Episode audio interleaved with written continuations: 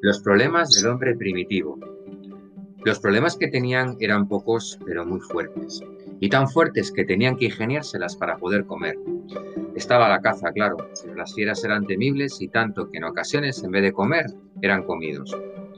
Además, aquellos animales eran muy feroces y había que correr la tira para poder echarles el guante. De forma que tuvieron que agudizar el ingenio, nada de correr detrás de los bisontes o de los renos.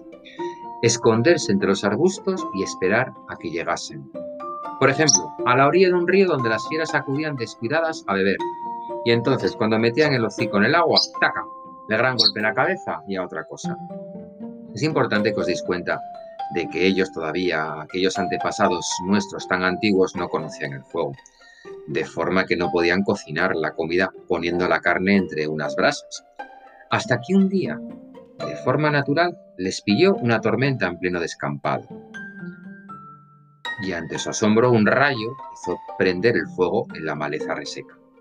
Y vieron pasmados cómo el fuego se devoraba, lo devoraba todo. Y qué llamas, saltaban chispas y chispas y más de uno y de una, al tratar de coger aquella cosa tan extraña y tan maravillosa que brillaba, se quemaban y salían despavoridos dando gritos de dolor. Pero pronto comprendieron que aquello era fantástico y lo que es más importante, aprendieron a guardar algo de aquel fuego que podía serles útiles.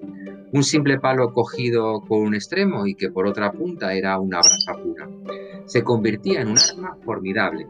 De pronto, el hombre fue capaz de asustar a las fieras.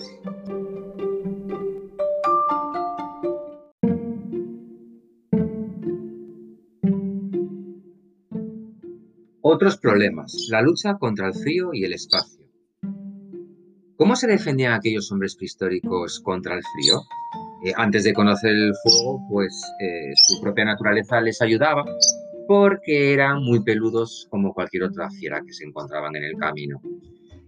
Pero se dieron cuenta de una cosa, que cuando se disfrazaban con la piel de los animales para ayudarles en la caza, se dieron cuenta de que también les protegían contra el frío.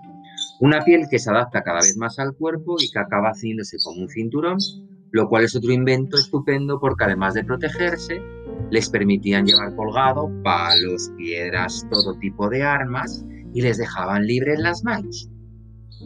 Y si se cubre todo el cuerpo con la piel, ¿por qué no se protegen también los pies? El invento del calzado no sé muy bien cuándo ha empezado, pero se supone que al tener que recorrer grandes espacios, metiéndose entre la maleza o subiendo o bajando por zonas rocosas cada vez con más piedras afiladas, podrían desgarrarse la piel del pie. Y eso era doloroso y hasta podían dejarles mutilados a merced incluso de cualquier fiera. Por eso el hombre primitivo, ese cazador que se ve obligado a desplazarse continuamente, tiene que ir detrás de la caza y como la caza es nómada, él también lo será. Se mueve un espacio inmenso porque las tierras están casi despobladas, solo un puñado de hombres y mujeres con sus pequeños acuestas.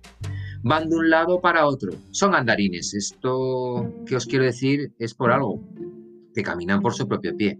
Todavía no conocen el arte de domesticar otros animales para cabalgar sobre ellos.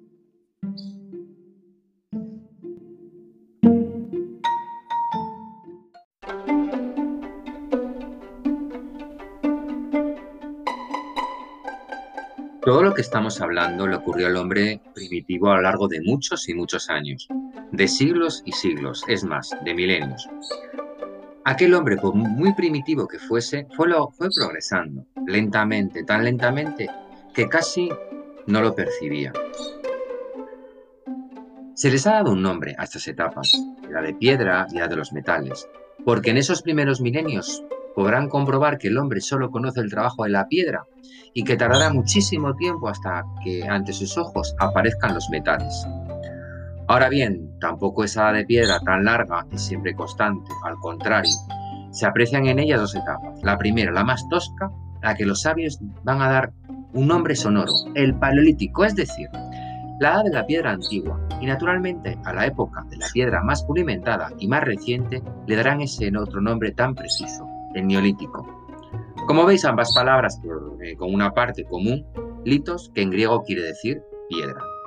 A su vez, en una época mucho más reciente y en la que se producen profundos cambios en la vida del hombre primitivo, está ya la de los metales, que a su vez, y según los que van apareciendo, tienen tres etapas principales, cobre, bronce y hierro.